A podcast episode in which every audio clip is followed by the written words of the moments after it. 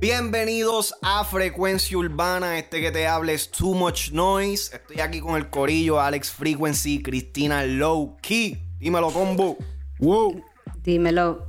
¿Qué es la que hay? Mira, este, por primera vez yo vi algo que ustedes no vieron. este, Ok, eso es un chiste interno, para el que no sabe. O sea, tú siempre está como ustedes han visto los testículos de un perro.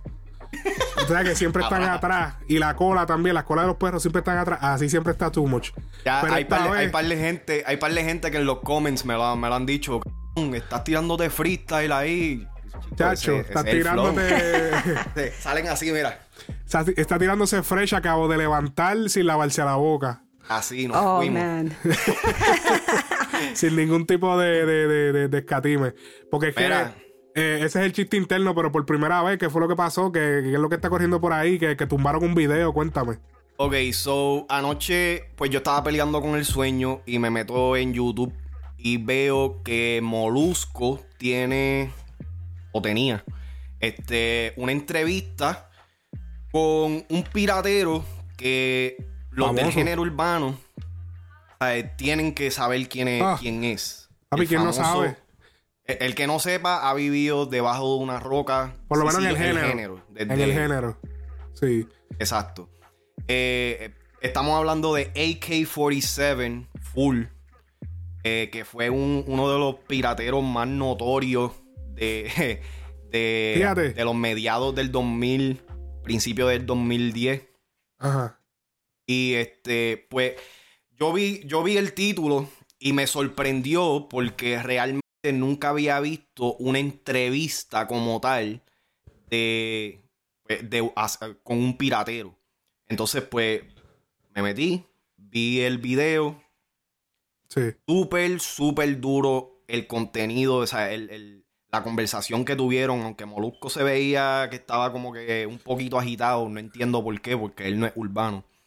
Este, Está buena esa. pero, eh, tú sabes, dentro de la conversación se tocaron un par de temas bien importantes que muchos Sí. fanáticos a través de todo este tiempo de la historia del género de reggaetón se han preguntado cómo fue posible que la piratería llegó a tener el auge, eh, ese, ese poder tan inmenso que, que tuvo por mucho tiempo, que a causa de la piratería sufrieron las casas disqueras y eventualmente fue lo que hizo que el género evolucionara y se expandiera a otras partes del mundo.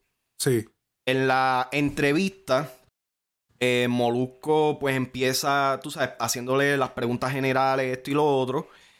Y el- la primera pregunta impactante que se le Sí. hace a Magnum AK-47 Ya, yo no Güey. sabía que yo no sabía que él tenía nombre, Magnum. Ese es el Ma- como si fuese un condón. The condón. condom? El condón. el Eso condón. mismo, hablando claro, eso mismo dije yo. Yo dije, wow. No, El- porque, porque, o sea, respeto, tú sabes, él es papi de los pirateros más icónicos, pero Magnum, yo no sabía que era Magnum. o sea, eh, y, y, y yo creo que promo, el pana de nosotros, él, él pirateó con él, ¿verdad? Como que, no, no piratearon juntos, pero que veces. llegó a AK-47. pagar, ajá, llegó a pagarle a, a AK-47. Eso, eso, era, eso era algo súper grande en esos tiempos, el poder tener esa pauta en, en- en tus canciones de decir AK-47. O sea, ya eso, aunque Ellos la canción decían- fuera una mierda, Ellos lo decían en inglés. Era así que lo Este- decían en inglés. AK-47, ajá. Oh, ok. Sí, porque yo siempre escuchaba AK-47 full. Ah, fíjate, yo nunca lo escuché así. Que yo recuerde ahora mismo, no, nunca lo escuché así. Yo siempre lo escuché como AK-47. Pero. Ah. Cuéntame Este- entonces de la entrevista. Porque, ah, porque es que Too Much tiene, Too Much tiene la exclusiva. porque Sí, él tiene porque todas, este video- todas esas imágenes, las tiene aquí en su mente. Yo comencé a ver el video, pero, pero antes que la pude terminar ya, ya la habían quitado. ¿Tú- Ya- ¿Cuándo, tú lo empezaste a ver? Hoy. Esta mañana. Esta mañana. ¿Sabes? Pues no duró, no duró ni 24 horas porque literalmente cuando yo la cogí anoche eran como las 11 Sí, de la llegó- noche no cuando yo empecé a verla. No llegó a las Y, 24 este, horas. ¿Ah? no llegó a las 24 horas. No, no, o sea, lo que llevaba era como cinco, como... no, no llevaba más, llevaba. horas. Ah, bueno, Eso- no sé si era. Yo sospechaba que, es- que iba a traer problemas porque el momento que le hizo la pregunta si él pirateó a Barrio Fino y, que, y él dijo que sí, ahí fue yo, wow, esto, Esa esto va fue- a causar... Ajá. Esa fue la pregunta que yo dije, what the f... Espérate. Sí, sí. Y eh, básicamente el molusco pues empezó a, a hacerle sus preguntas rutinarias y caen dentro de qué discos tú has pirateado. Entonces, inmediatamente uno de los primeros discos que Magnum AK-47 menciona es el disco de Barrio Fino.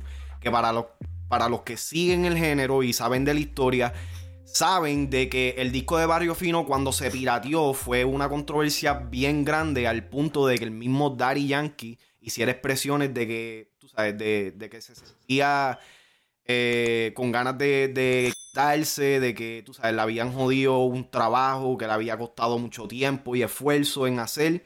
Sí. Y tú sabes, fue, fue algo demasiadamente impactante. Te voy a admitir, cuando Molusco. Ok, un momento.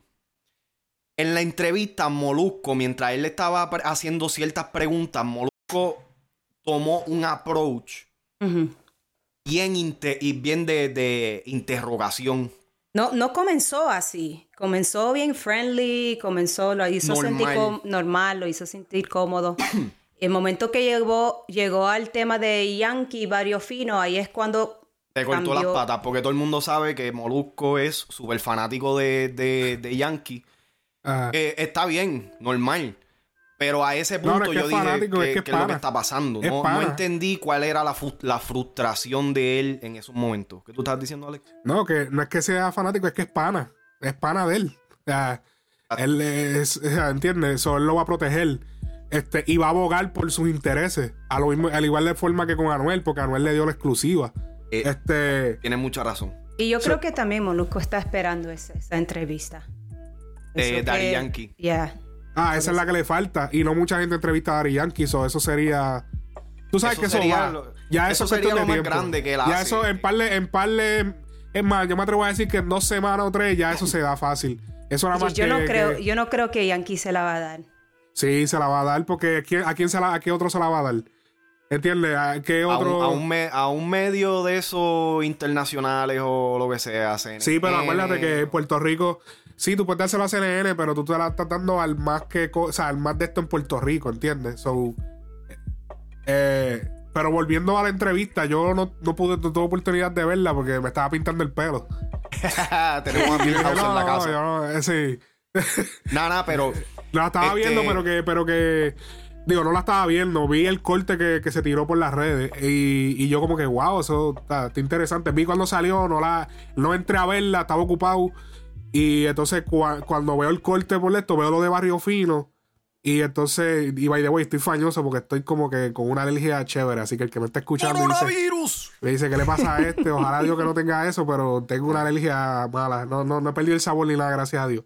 Este, pues volviendo al tema de, de AK-47, eh, si, como ustedes me estaban diciendo eh, por el chat, según lo que él dijo, o sea, es bastante fuerte porque, ok, yo siento que Molusco llegó a esta entrevista debido a la entrevista de Arcángel. Recuerda que, si tienen que recordar bien la partecita donde Arcángel dice, hay un conocido piratero que no voy a mencionar que, que, que lo amenazó toda la industria artística de ur- urbana, lo amenazó cuando este estaba en su apogeo porque pirateó muchos discos importantes. Así que yo te apuesto que eso de Trap by Hard decía, hablaron, mira, ¿quién es?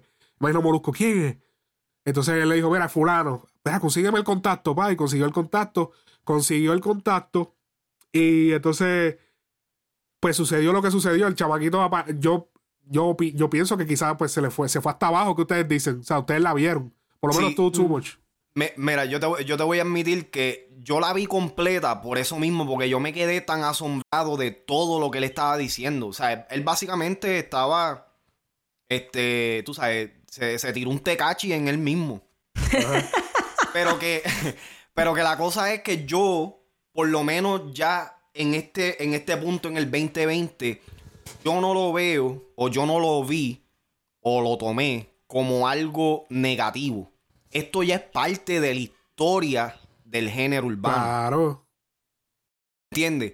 So, es bien, es bien difícil para mí en estos momentos poder juzgarlo o, o criticarlo negativamente, sabiendo que gracias no solamente a él, sino a, toda ese, eh, a todo ese movimiento de, de- de la piratería, Sí, el género llegó a ser lo que hoy día. sí. Sí, y pudieron los artistas en ese tiempo capi- capitalizar um, con los conciertos que, Eh, que hacían eso en fue persona. después. Eso, eso fue después. Ok, so vamos, vamos a hacer un timeline. Ok. Este a- eh, Magnum AK-47 reveló de que él fue una de las personas que pirateó no solamente Barrio Fino, antes de eso había pirateado el disco de los, rom- los home runs de Yankee, Sí. ¿verdad? Luego revela de que entonces piratea este Barrio Fino. ¿Cómo Por él hacía 200 esto? dólares. ¿Cómo él Eh, hacía esto? Eh, a- eso es lo que él pagó, ¿verdad? Para adquirir eh, eh, varios finos, d- 200 ¿Cómo? dólares. ¿Cómo a era que él hacía través esto? de conexiones con distribuidores que tenían ya la industria musical en Puerto Rico. Él revela de que él tenía conexiones en Santurce.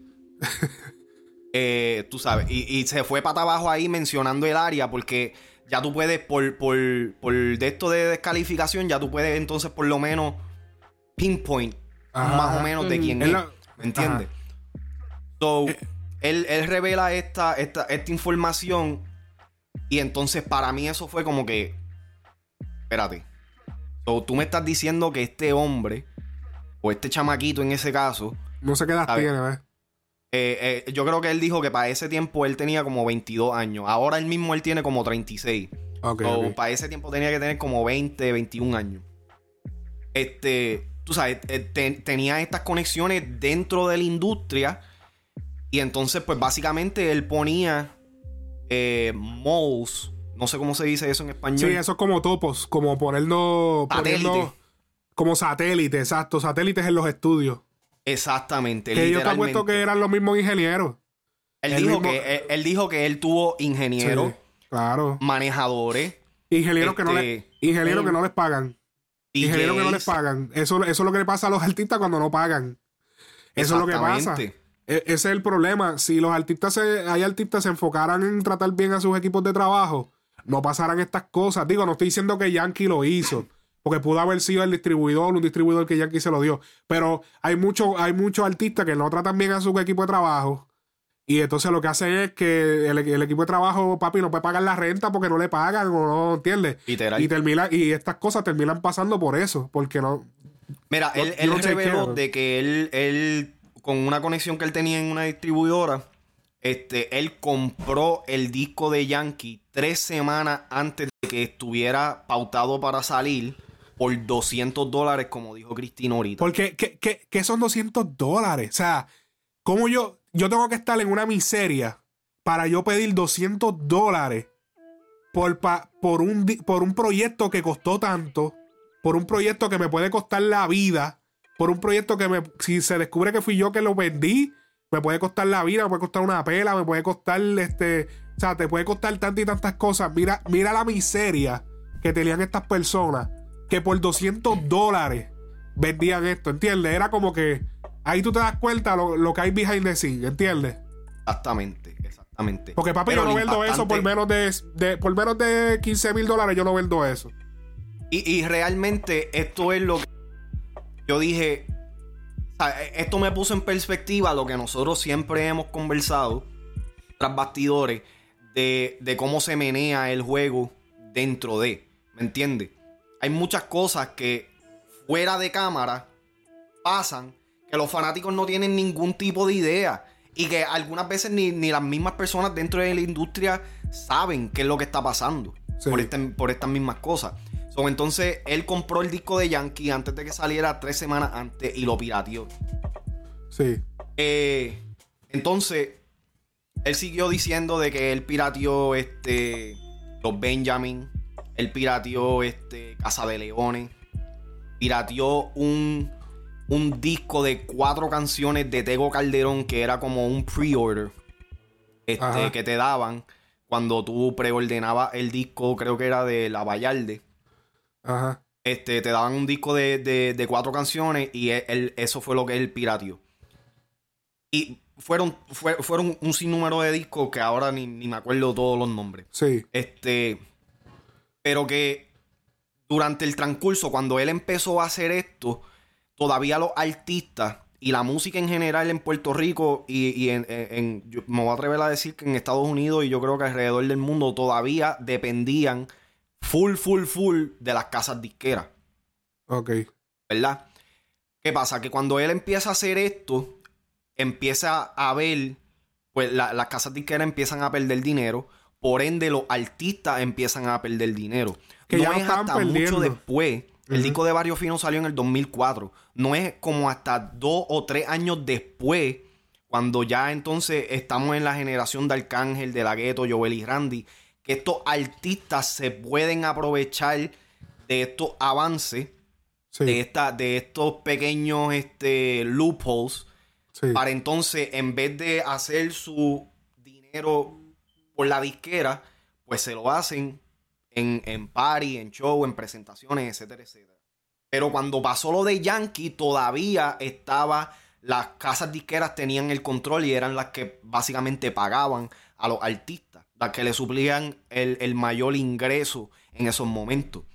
Sí. O cuando él hizo esto para el tiempo de Barrio Fino, ¿sabes? En, en los medios tradicionales, esto fue, tú sabes, algo totalmente horroroso. ¿Entiendes?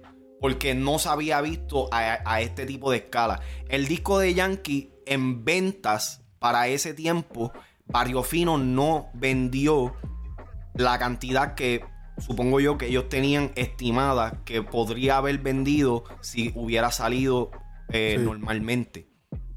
Pero gracias a este a, a esta manera de difundir la música, Barrio Fino se convirtió en el clásico que es hoy en día. Ok. ¿Entiendes? Mm. ¿Qué pasa? Que siguen los años. Él sigue, él, él sigue creando su plataforma de AK-47. Este, usando este, tú sabes, medios como LimeWire y todo. O sea, un sistema bastante similar. Este, donde él reúne Él- un él dice corillo que- de gente. Él dice que él tenía un LimeWire.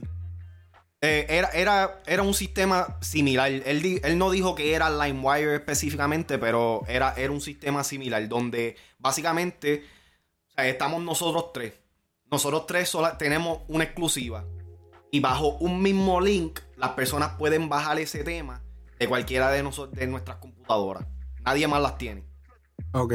¿Entiendes? Así era como funcionaba LimeWire, Ares Porque- y todos esos programas de, de Sí, piratería. porque eh, eh, primero todo empezó de la piratería en Estados Unidos con Napster. Después Napster lo tumbó Metallica, creo que fue. Entonces que todo eso siguió porque entonces se crearon estos programas de, de peer-to-peer. Primero eran los CD, lo primero era comprar CD por ahí o que te lo regalaban y tú lo ibas y después se empezó, a- yo, por lo menos desde el punto de vista que yo lo vi porque yo era un chamaquito, yo como que diablo, si yo bajo este programa que se llama LimeWire, como E- el Lime Wire como cable Ajá. y, y Ares también fue después. Y Frostwire también. Ese yo nunca lo usé. Eh, tú veías, tú lo que hacías era que lo bajaba, escribía, tú escribías Daddy Yankee y te salía todo el listado que había de música de Daddy Yankee en el mundo. Y tú, ok, esta yo no la he escuchado. Pa, la bajaba. ¿Qué título es este? Este tiene un título diferente. Pa, tú no sabías lo que tú estabas bajando. Hay veces que bajaba con un audio ahí raro, ¿te acuerdas? Hey.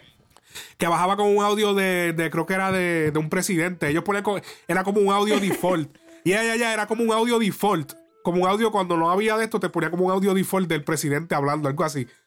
Y entonces tú, tú, baja, tú bajabas los títulos que tú no conocías. Cuando ya lo bajaba, que bajaba los tenías en el folder, entonces tú te sentabas a escuchar. Ok, esta Para- porra. Para esta cuando él pirateó el de Barrio Fino, todavía estaban, eh, todavía estaban en los discos. Ok. Eh, y él dice que este eh, el muchacho aparentemente es de Mayagüez, del área mío. Saludos, por fin, puñeta, alguien del lado mío. en el género, en el género. Tenía sí. que ser un pícaro. Bueno, tempo, tempo- tempos de tu área. No, no, Ponce es Ponce. Eso no e- está en el medio. Ok, ok. Ellos le dicen empanada. Ah, Este. Pues él pues difundió el disco eh, y, y en un car show que había cerca de su casa, o sea, eh, a, a dos días de, de él piratear el disco ya estaban sonando la gasolina, muchos Ay, temas se habían pegado por la, en la calle ya y todo eso. Para el tiempo de Arcángel es cuando ya este sistema similar al de LimeWire existe, donde pues exactamente eh, él reúne un grupo de personas, le, le da el contenido con el, con el acceso del link y entonces Ajá. ya cuando él zumba el link, pues entonces las personas que busquen el artista o lo que sea, el nombre que va a salir es el de, AK, fo- eh, el de AK-47 porque está así en, en- registrado de esa manera. Eh, ¿Qué pasa? Que cuando llega Arcángel de la gueto, Joel y Randy o lo que sea, ya las cosas habían cambiado un poquito. La piratería todavía no estaba en su auge, en su peak, pero ya había hecho suficiente daño como para que los artistas no empezaran a creer en las casas que- disqueras. es que, es que no, no hacía sentido. Llegó un punto, ok. La piratería, honestamente, vino a arreglar la música. La música siempre, eh, la industria de la música siempre está a dos pasos atrás. ¿Tú no te das cuenta que la industria de la música siempre está atrás? Ellos todavía estaban vendiendo discos y, y entonces era como que, ¿para qué yo voy a comprar un disco completo? O sea, todos estos errores que han sucedido, todos estos problemas con piratería han ayudado a que la industria de la música se desarrolle, porque es que va muy lento. Ellos, mira cuántos años se tardaron en identificar cómo vamos nosotros a, a vender. Mira, mira, eso fue como Eso sí. lo de eh, Napster fue como a principios, a finales de los 90, de los 90, a principios de los 2000. Mira cuándo vinieron a identificar cómo, cómo generar dinero de la canción por cada play. En el 2012, 2000, ¿entiendes? 12 años para... O sea, ya eso se tenía que haber pensado desde antes. Era como que... O sea, eh, eh, es una, una, una lentitud de, de- de progreso que, que lo llevó a, a las cosas que pasaron. Yo vi la, la manejadora de Luna y de J Balvin en una entrevista que se llama Rebeca, se me olvida, se me escapa el nombre. León. León. Rebeca León en una entrevista con Billboards, ella estaba hablando de que, o sea, en el tiempo que ella creó su compañía, que creo que se llama Lionfish Entertainment, que es la compañía de manejo, ella dice que, que las disqueras estaban peladas, que estaban cada día empeorando, las disqueras no sabían qué hacer, las disqueras estaban despidiendo a sus empleados, los artistas seguían haciendo su dinerito en los paris. Para ver, tengo ruido aquí. Ha- Había dinerito en los paris. Pero las disqueras estaban, papi, eh, despidiendo al, al, mensajero botado, el otro botado, y se quedaba más que el, grande.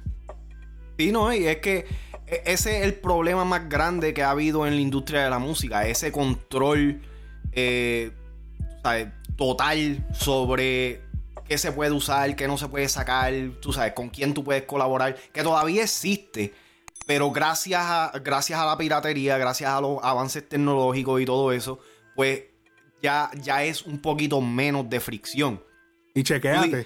Tú tú chequéate. dijiste- La compañía que, primero, la compañía que identificó cómo generar un dólar de la música, ¿qué compañía fue? Apple. Apple. Apple. Una compañía de computadora fue que identificó cómo generar dinero de cada. ¿Entiendes? Estamos hablando de que la, la- la industria de la música todo el tiempo lo que ha estado como que recostada. Y mira, de- dentro de eso mismo, tú dijiste que eh, en- eh, la música como tal se tardó 12 años en, en- en aprender cómo generar dinero por los plays y toda esa mierda. Sí. Ya habían plataformas que, este, de, de videos, de visuales, como Netflix, Hulu y todo eso, que ya Sí. eh, eh, o sea, para el 2008 ya ellos estaban haciendo dinero dentro de ese mismo, dentro de ese mismo concepto. ¿Me Sí. entiendes? So, eh, estoy, todo, estoy totalmente de acuerdo contigo en eso. La música siempre ha, ha- estado dos pasos atrás, dos pasos atrás, dos pasos Pero- atrás. Mientras pero que el film industry siempre ha estado adelante. Y uno lo puede ver hasta en los videos musicales. La Sí. calidad de los videos musicales, en o sea, el budget es diferente, pero tú me vas a decir a mí que con un millón de pesos, cabrón, un video de tres minutos, tú no lo puedes hacer ver como una película de Hollywood. Ajá, ajá. Sí. ¿Me entiendes? No Sí, sí. hace ningún tipo de sentido. Exacto. Eh, eso, eso ayudó, la piratería ayudó mucho. Lo que pasa es Que by the way, no sabemos qué pasó con la entrevista de Molusco, si fue que se la. Yo me imagino que el chamaco le dijo, mira, Bájala, boquita. bájala por favor, porque me está llamando una gente, estoy teniendo problemas. Pero en verdad, en verdad, ellos no- eso no debió haber pasado. Yo imagino que acusó a cierta gente porque tú me habías dicho algo ahí, este. Mira, él, él, él, lo único que yo le critico, ahora digo yo, mala mía que tengo gente aquí. Este, lo único que yo le critico a Magnum AK-47 Full es el hecho de que por la sensibilidad del tópico que se está hablando, yo no siento que él debió haber dado la cara. Ok. ¿Me entiendes? Él, eh, cuando yo empecé a ver el- eh, la entrevista, cuando Molusco lo presenta y lo trae, este, trae el feed de él este, en, en el visual, eh, parece que él estaba teniendo problemas de Wi-Fi y la, el visual de él estaba borroso. So, yo Gracias no le veía la cara bien. Sí, yo tampoco lo reconozco. Él, Gracias a Dios que, que no. ¿Me entiendes? So, que al principio yo pensé, ok, esto es a propósito. Me hace sentido el que. Y, y por encima de eso, Molusco, tú sabes que cuando hay algún glitch o lo que sea, Molusco dice: Espérate, este, vete a buscar un poquito de wifi que estás ahí como que medio borroso, no te ves, Sí, sí. ¿verdad? Sí. Pues este, con él él no lo hizo. So yo dije, ok, esto es por eso. Pero entonces después la, la cara de él se aclaró y yo dije, oh shit, espérate.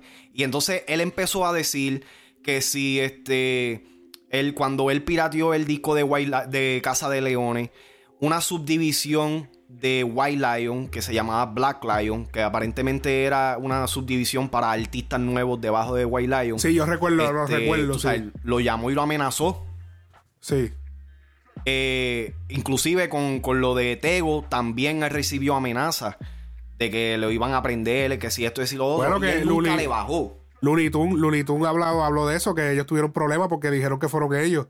Y Molusco le preguntó la pregunta de los 100 mil chavitos si fue él el que pirateó eso. Él dice que no. Que no él fue Tunes. Que no, no, no, él dice que él no tuvo que ver en eso. En el de Tegu. Con, con los, los temas que se filtraron de Looney Tunes, porque habían temas de Wisin y Yandel, Daddy Yankee y Tego, pero Tego Ajá. fue el, el más que proble- problemas le trajo este, a, a Looney Tunes.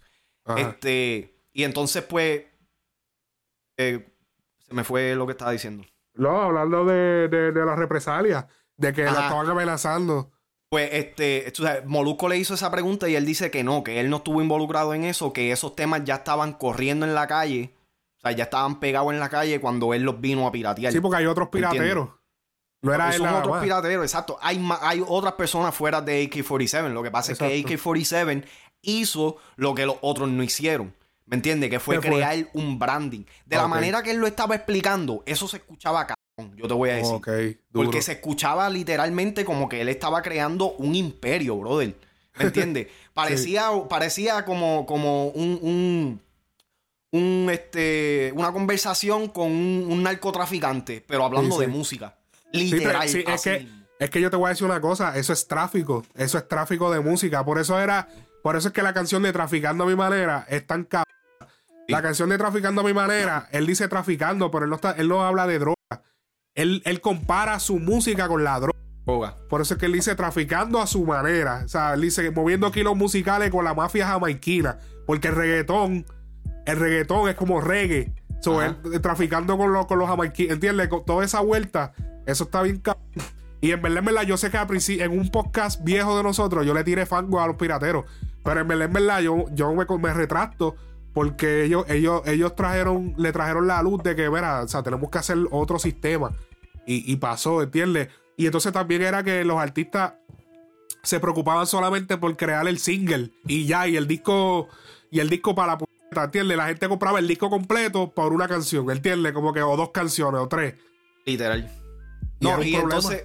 Ajá, perdón. Sí. No, yo iba a preguntar, ¿y, y qué hacen ahora los pirateros para, para Western New Hustle, que es el nuevo joseo, ya que no pueden piratear? Ok, so. Pues la gente no está comprando CDs y... ¿Me entiendes? la, pirate- la piratería terminó evolucionando en lo que conocemos hoy día como promoción para artistas nuevos. ¿Entiendes? Exacto, es verdad. Ese, ese- eso es básicamente lo que es la piratería hoy en día. Sí. Hoy en día tú le pagas un fee a estas personas para que suban tu, tu música a sus plataformas. Pero eso, eso es Eh, una industria, eso es una industria que está muriendo. Porque Sí. ese, eso, eso, eso todavía se hace. Tú todavía vas y hay páginas.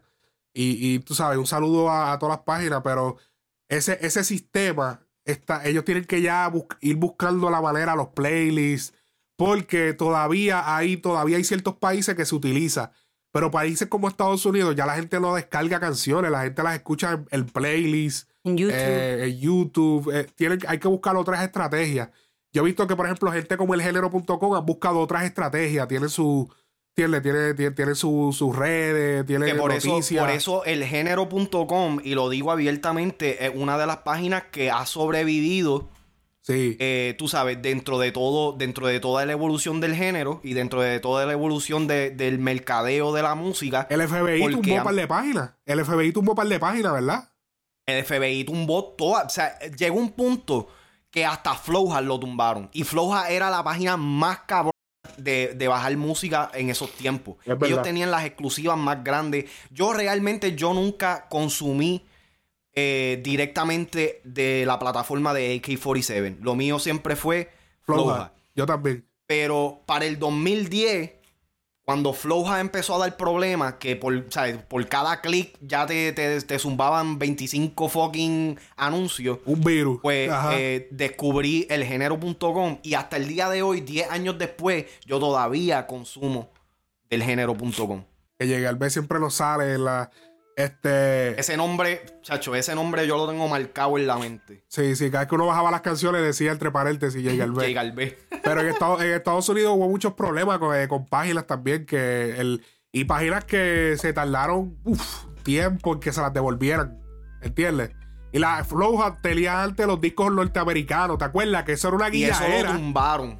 que antes tú podías meterte en Flowhot, que era una página latina, y tenían la parte en inglés. Y estaban todos los, el álbum de Drake, todos los álbumes de todos, Lil Wayne, estaban todas las canciones nuevas de Estados Unidos. Ahí era, ahí era donde yo consumía todo. O sea, yo viviendo en Puerto Rico, ahí era donde yo consumía toda la música americana. y ellos ¿Entiendes? Estaban limpiaron. cabrón. ellos Estaban cabrón. limpiaron. Pero a mí, a mí me, me de esto porque es- e- esa noticia como que no la cubrieron mucho. ¿Cuál? La noticia de Flowhard y, y de todo eso. Porque en Estados Unidos eso se cubrió. Hubieron meetings de, de, de- que si la Corte Suprema de qué sé yo qué, los federales, para devolver par de, par de páginas. Pero es, es por, es por eso mismo. Eh, Aquí es donde yo siento donde la industria latina, como tal, o sea, lo- los latinos como tal, tenemos esa falla de que lo incómodo lo, lo tratamos de zapatear como que no, no pasó. ¿Me entiendes? Sí. Y se pierde, se pierde parte de la historia. ¿Me entiendes? Porque Flowja fue una parte fundamental también para el crecimiento de género. Así que súper duro, eh, eh, interesante, importante la piratería en el género, le salvó la vida a muchos cantantes porque artistas como Arcángel y De La Ghetto, si no hubiesen tenido la piratería, no hubiesen tenido la oportunidad de, de distribuir su música, ya que sus disqueras los tenían eh, restringidos. Gracias a la piratería, mucho, se, pudo, se pudo probar, muchas canciones se probaban a través de la, de la piratería. Así que un saludo a todos los pirateros.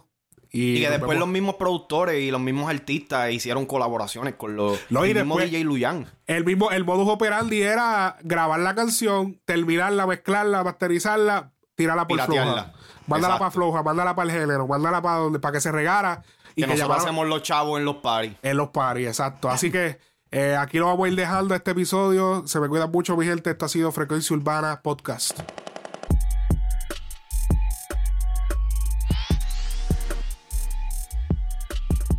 Frecuencia urbana.